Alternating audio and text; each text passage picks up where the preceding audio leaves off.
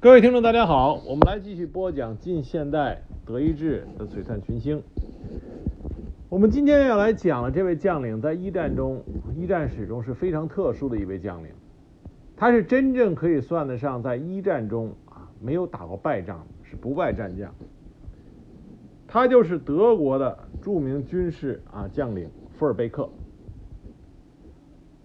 福尔贝克这个人很有意思，因为他的战绩并不是在欧洲一次大战的主战场，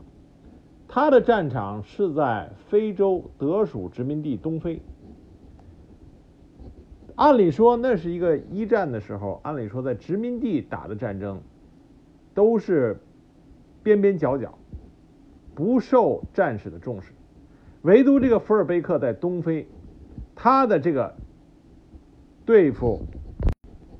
协约国和协约国打了仗，却成为一战史重要的组成部分，并且奠定了福尔贝克他的在军事史上的一个重要地位。他的战绩有多么的令人惊讶呢？我们说一下一个例子：英国人后来搞过一次一次大战十大名将的评选，福尔贝克名列第七。那么他在指挥东非作战的时候，他的军衔是什么呢？他的军衔只是中校。但为什么他的战绩这么夸张呢？实际上，在东非德属的殖民地，他率领不到一万五千人的军队，牵制了英国、比利时、葡萄牙联军超过三十万人，超过三十万，一万五比对三十万人，他居然没有一仗啊打败过。并且让联军极为头疼，根本歼灭不了他。当时协约国阵营主要是英国，花费超过七百万英镑，付出了七万人伤亡的惨痛代价，依然没有办法击败或者抓获福尔贝克。直到后来一战结束，停战协议产生以后，福尔贝克知道了，他才主动向英军啊投降，然后。结束了让协约国极为头疼的这场殖民地战争。福尔贝克和很多优秀的德国职业军人一样，出生在一个普鲁士的军事世家。他的父亲是普鲁士的陆军军官，官衔直到上将。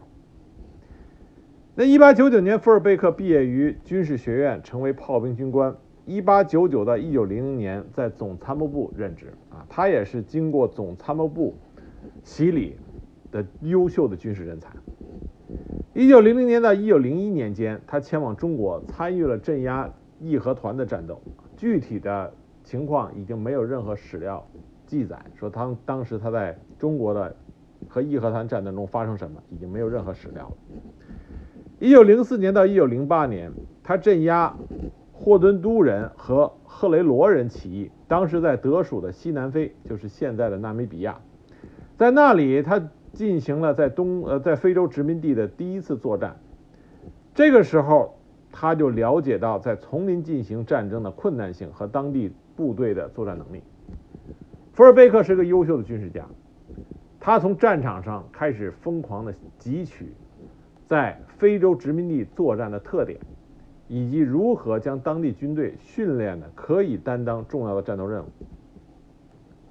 一九零六年，在一次伏击中，他受伤，被送到南非治疗，之后待了几个月以后返回到德国。一九一四年二月，他作为中校被任命为德属东非，就是现在的坦桑尼亚的殖民部队司令官。该部辖十二个营，约四千人，大部分装备都是陈旧的枪支。这支部队包括几百个德军、德国军官和预备军官，以及少数的欧洲志愿者。大部分的部队是由在德军中服役的非洲土著组成的，叫阿斯卡里部队。阿斯卡里在当地语言中是土著民兵的意思。直到今天，在非洲啊，在非洲很多的非洲国家民族之间矛盾，都和当时啊，当时这些。英法德意他们在非洲殖民地利用当地部队镇压啊当地人的反抗，这有很大的关系啊，这有很大关系。那这里边阿斯卡里呢，这种土著民兵部队这个词儿在当地就是有很强的对立情绪在里边。因为像德国使用阿斯卡里部队镇压起义，当地起义，所以双方面都是当地人啊，下手都比较黑。呃，这个说一句题外话，纵观世界军事史，但凡是当地人的当地人打当打当地人啊，尤其是还加上有传统的这种种族冲突，相双方面下手要远远超过于啊这种侵略部队的呃这个下手啊，都是比较下手都比较黑、比较血腥的。所以结下的仇也比较深啊，这是另外的题外话。那当时，福尔贝克呢对这些当地的土著民兵按照普鲁士标准进行训练啊，这里是普鲁士标准。所以，在他手下的这些阿斯卡里，他们的战斗素质、战斗能力啊都非常强。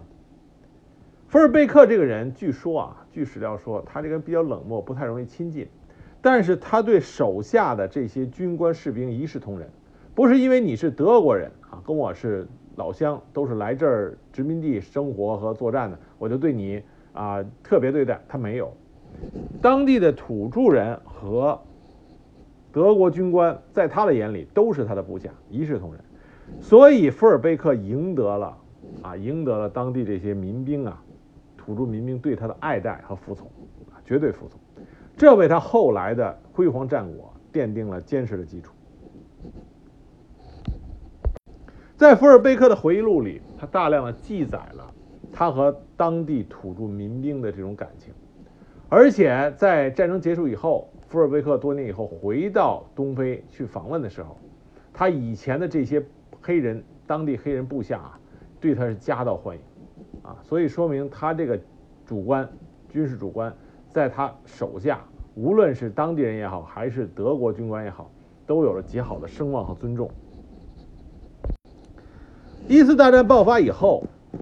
德国本来殖民地就少，而且离本土遥远，海上又被英国海军啊强大英国海军给隔绝开了，所以协约国部队认为德国在海外的殖民地应该是手到擒来啊，应该很轻而易举就完全都给掌握住。那现实情况也基本和他们预料的差不多。当时在非洲，德国的其他殖民地都纷纷的落入到协约国的手中，唯独德属东非，因为富尔贝克的存在，给英国造来造造成了极大的麻烦。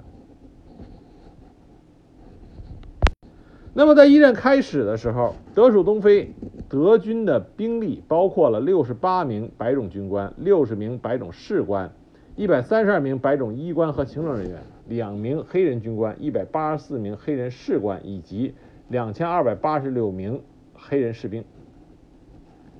而武器方面呢，只有六十七挺机关枪、三十一门过时的轻型野战炮。士兵配备的步枪是一八七一年的旧式的毛瑟步枪，子弹的装药还是会产生大量白烟的黑色火药，就还没有使用无烟火药。而当时一次大战开始的时候呢？德属东非所面临的是英属东非和乌干达一带的部队，大约英军两千人，两边两方面呢是基本上旗鼓相当的。但富尔贝克呢，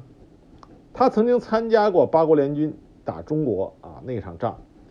他对英军的指挥系统留下深刻印象。他知道英军的指挥系统过于的保守啊，在他的眼里属于无能。缺乏效率，于是福尔贝克做了一个大胆的决定，就是不等协约国的部队来打他，他主动对英军发动了进攻，挑起矛盾，制造冲突，让这个仗不是按照敌人的想法时间段去打，而是按照他的想法和时间安排去打。他当时采取主动，趁着英属东非不备啊，先发制人的就占领了一些土地。升高了冲突的层次。这些土地其实军事价值并不大，但是对英属东非来说制造了一阵恐慌，以为德军会大举的入侵。同样都是以当地的黑人土著作为主要力量，那么英军的所谓的国王非洲步枪团啊，东非步枪团、东非枪骑团，与德军德属东非的黑人部队比，那战斗力各方面差得很远。所以，一旦德军要主动进攻的话，英军那边就非常的胆怯。于是逼的当时英军主力的英属印度军派出了总数为八千人精锐的两个旅前前往非洲作战，番号编为印度远征军 B 支队，其中有一个纯白人组成的北兰开夏营和一个战斗力很强的库尔克步兵营啊，我们都知道库尔克。步兵库尔克人的步兵营在英军里属于精锐主力。就在英国远征军向着东非啊开拔的时候，东非的英军殖民地军队也对德属东非展开了试探性进攻。当时出动人数呢是一千五百人，结果被德国方面六百人部队击退。那德国方面的士气就迅速的提升，因为毕竟。尽管在富尔贝克的训练下，啊，当时他的这些土著民兵部队啊，虽然训练有素，但是没有真正打过大仗。那么，通过这一系列的小仗，迅速的提高了啊这批经过训练但是没有实战经验的这批部队的士气，也提高了他们的作战经验。那当英国远征军到达了蒙巴萨的时候，有人就建议部队上岸休息几天，消除因为长途航行嘛。消除航行中造成的战斗力下降，可是当时这支部队的英军指挥官艾肯特表示反否定，他说这样会引起德国人的警觉，希望继续进行隐蔽，直到登陆为止。那么英国这支远征军的护航部队是皇家海军啊巡洋舰狐狸号为首，这个时候。发生了一个有意思的事情，可以想见当时英军的指挥系统是多么的迂腐。那狐狸号的舰长叫考德菲尔德，他就见到了登陆港坦格港，说这个地方呢没有岸防设施，就直接开到了坦格港外。坦港这个时候是被德国占领，于是这个考德菲尔德就去会见了德国地方长官啊冯斯科尼，讨论港口的投降问题。那斯科尼呢非常狡猾，他安排了比他低级的德国地方专员奥拉切尔，跟他说：“你采取拖延战术，给我们殖民地的军队赢得一些时间。”于是这个奥拉切尔很聪明，当这个斯个考德菲尔德问他说港口是否设了水雷，他就很严肃的告诉考特菲尔德说：“我们设了很多水雷。”那这考德菲尔德呢？的的确确是一个标准的英国迂腐军人，他居然相信了这句话。那么回到狐狸号上，他就停止了登陆啊进港，派了一艘拖船开始艰苦的扫雷行动，以至于后续的英军舰队都在他的后边一起等着，等待结果。结果在那儿扫雷扫了半天，清理出了无数的油罐，大大小小沉船，唯一没有发现的就是水雷。可是这个考德菲尔德依然相信德国人没有骗他，觉得这个坦克港有未知的危险，于是他就说服了远征军司令官艾肯特，在距离港口一英里外的另一处海岸登陆。而这一处海岸充满了沼泽地，而远征军已经在船上待了两个月。那么，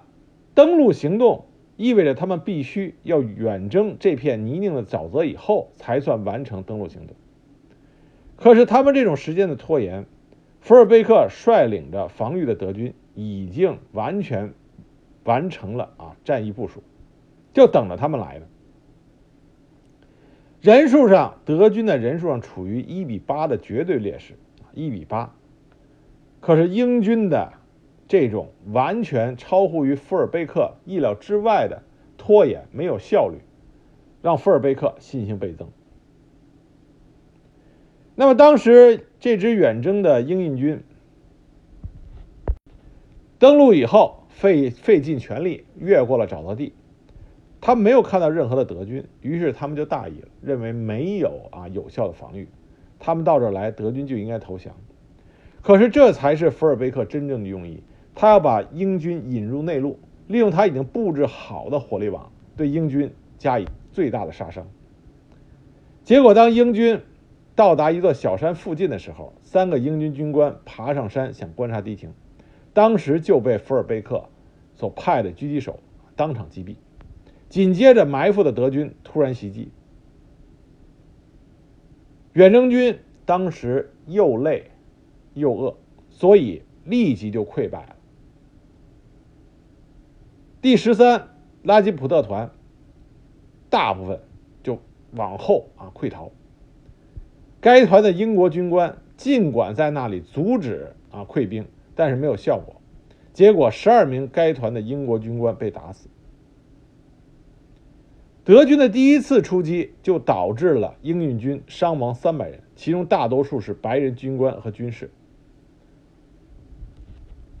而印度士兵呢，直接溃散，逃回到登陆的海滩上，甚至说逃到海水里蹲着，只露出个头来。第一场遭遇战打得这么尴尬，所以当时登陆的英军前线指挥官太伊准将就向着整个部队的最高指挥官埃肯特报告说：“正在和两千五百名纯德国军队激战，我正在跟两千五百名正经八百的普鲁士这个精锐陆军在作战。实际上，发动这场袭击的只有二百五十名德军的黑人当地土著士兵。”艾肯特不接受失败，决定啊发动一次强有力的进攻，将德军清理出去。于是他派脸派了战斗力最强的北兰开夏营和库尔克营打头阵，印度联队殿后，重新发动进攻。当时福尔贝克布置的防线布设了铁丝网和机枪火力点，土著士兵们埋伏在高大的猴面包树上，居高临下射击英军。同时，他们又熟知当地的地形地貌，利用战斗引发了非洲的蜇人蜂啊杀人蜂攻击英军。而英军当时远征而来，完全不知道如何对付这种非洲本地的啊这种动物，这种啊这种昆虫。而非洲蜂又有一个特点，就是能追得很远，所以英军。一方面遭受德军的打击，一方面又遭受非洲蜂这种致命昆虫的打打击，迅速的又再次溃退了。其中当时溃退场面是如此的惨烈，印度军队啊，印度士兵已经彻底的崩溃，所以他们向任何从前方出现的人射击，包括前面退下来的英军的士兵。所以这一次仗打得更加惨。英军丢弃了大量的装备啊，大量装备，而且超过八百人战死，五百人受伤，两百五十人失踪。而福尔贝克的德军只有十五名白人士兵和五十四名土著士兵死伤，这是一个巨大的战损比，啊，令人惊讶，令人非常悬殊的战损比，是一场大胜啊！对于福尔贝克来说，这是一场大胜。那这次登陆战役之后，英军的士气大大低落，就没有足够的兵力再进行攻势。整个1915年，双方就形成一种对峙的状态。直到1916年3月，英军才再次调集重兵发动攻势。但在这种对峙期间呢，福尔贝克也没有闲着，他派出以班为级别的小部队渗透进入英属东非。攻击防卫薄弱的乌干达铁路和桥梁。这种小规模的德军渗透行动让英军防不胜防。当时英军调去防御铁路的兵力就达到了八千人之多。而这种小的渗透战术的成功，进一步提高了德军方面的士气，也锻炼了德军的部队，同时达到了福尔贝克的战略目标，就是牵制更多的英军。那他的战绩传回到德国，德国给予福尔贝克晋升，晋升他为少将。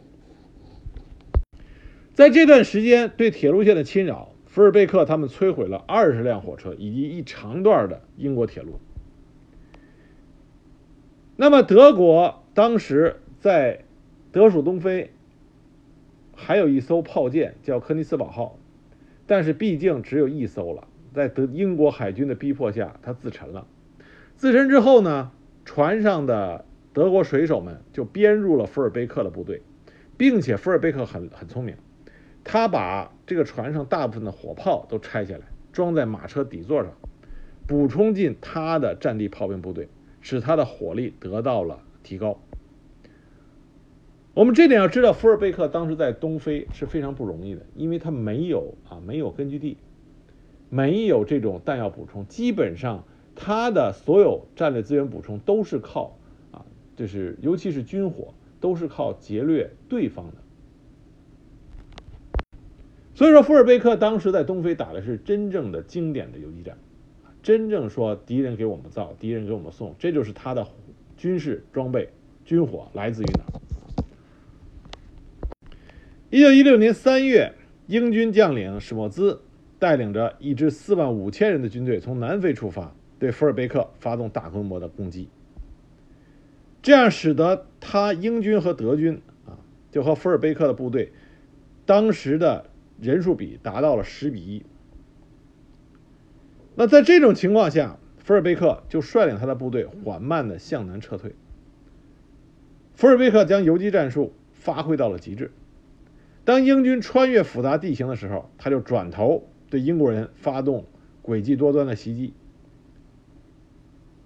那英军这个时候是从南非出发，他对依然是对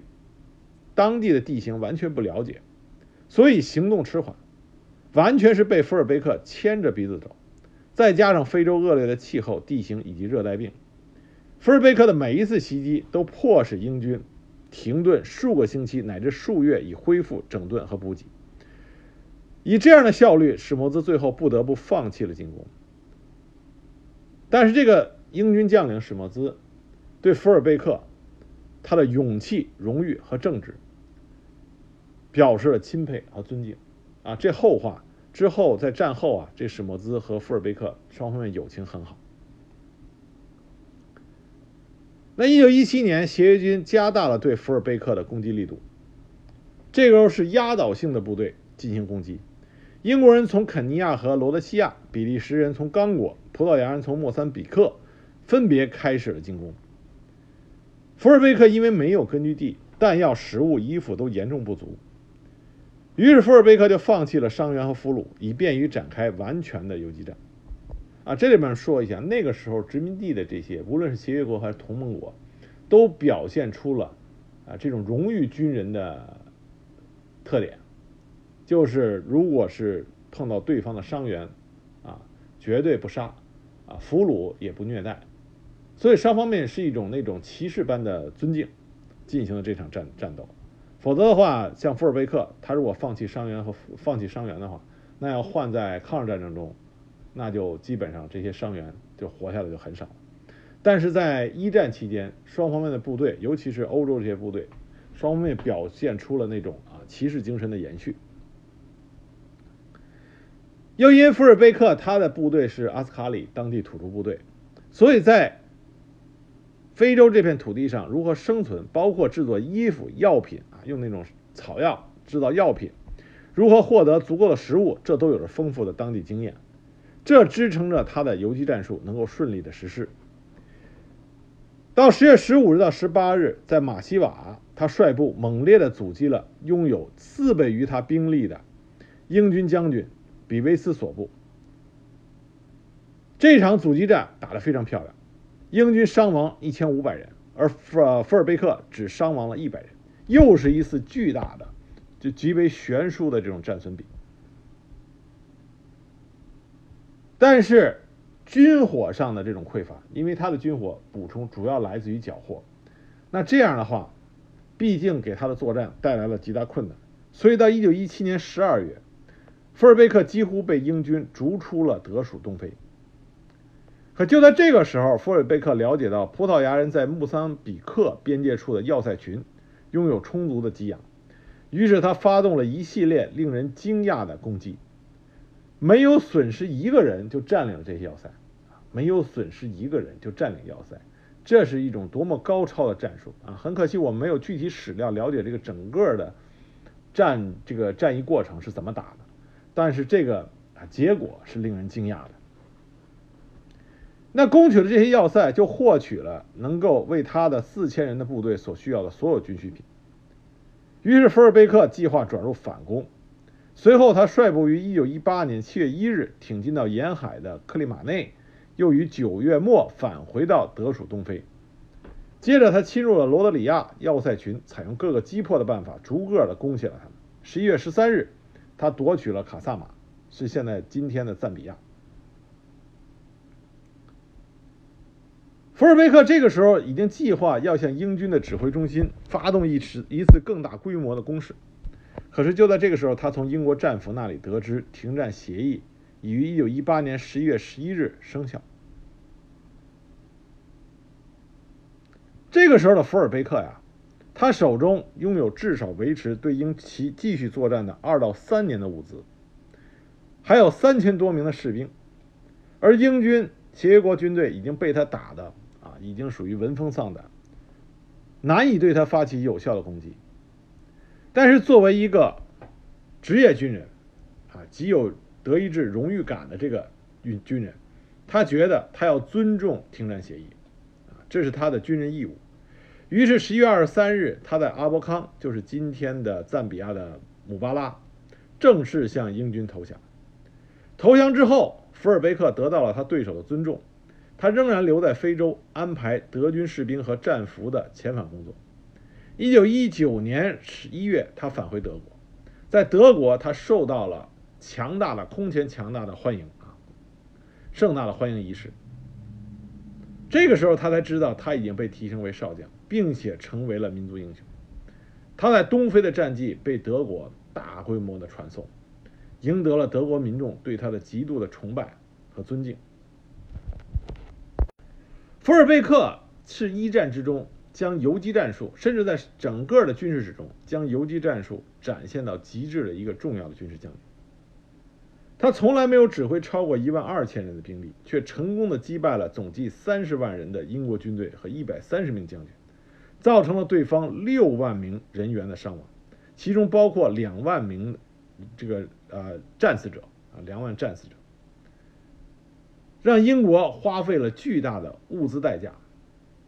可是英国人在战斗中从来没有抓住或者击败过福尔贝克，所以福尔贝克是一战中真正名副其实的不败战将。那返回德国以后呢？福尔贝克成为坚定的保定呃保守派，他一回到德国就加入了右翼的自由军团，并且在德国当时战后。纷乱的这个政治斗争中，他曾经成功的率领一个旅击败击溃了在汉堡的斯巴达克同盟的部队。但是福尔贝克非常的不赞同纳粹的政治观点，他曾经试图组织保守派反对纳粹，但没有成功，于是他就退出了政坛。二战以后的二战以后啊，福尔贝克他生活的跟所有的德国人一样，生活很窘迫。窘迫啊，窘迫。那么这个时候，他东非的老对手史莫兹听说他生活窘困以后，就联络了以前南非和英国军官，为福尔贝克提供了一些养老金，以示他们对这位对手的尊敬。这份养老金一直支付到三十五年以后，福尔贝克以九十四岁的高龄在汉堡去世。这个时候是一九六四年三月九日啊，这个时候是福尔贝克逝世的时间。所以这里我们可以可以可以看到啊，福尔贝克以他优越卓越的军事指挥能力、高超的游击战术啊这种能力，赢得了他对手的尊敬。这才是一个杰出军人最高的境界。所以福尔贝克是在一战中德军名副其实的名将。虽然他不是在欧洲战场，但是他在东非这个小战场却打出了。令世人震惊的啊，这个战绩。最后，我们再说一下啊，德国的殖民地政策，实际上在各个殖民地政策里边是相对来说比较好的。你从哪点上可以体现呢？二战之后，德国专门为健在的参加过福尔贝克领导下的德属东非土著老兵设立了养老金。按理说，二战以后，德国已经和他的东非殖民地啊，没有任何的关系。可是德国没有忘记在一战中为德国和协约国作战做出重要贡献的这批当地的土著老兵。据说在申请养老金的现场来了很多老年的黑人。德方工作人员为了辨别他们身份的身份的真伪，给他们一人发了一把扫帚啊，扫帚作为步枪，然后让他们列好队，用德语喊出“立正”“扛枪上肩”等军事口令。结果，所有的黑人老兵准确无误地完成了动作。他们都是在福尔贝克下赢得了惊人战绩的这一批啊，德属东非土著老兵。但从另外一个角度可以看出来，德国对于为了他们做出重要的战斗贡献的这一期，无论你是啊当地土著的黑人，还是德国本土的士兵，都是给予极高的尊重和爱护。这也是德国一个非常好的传统。这是一个题外话。那今天这集我给大家讲的是德国一战的名将福尔贝克，他在东非展现出来的杰出的游击战的天才，打出了在军事史上都堪称经典的游击战战例。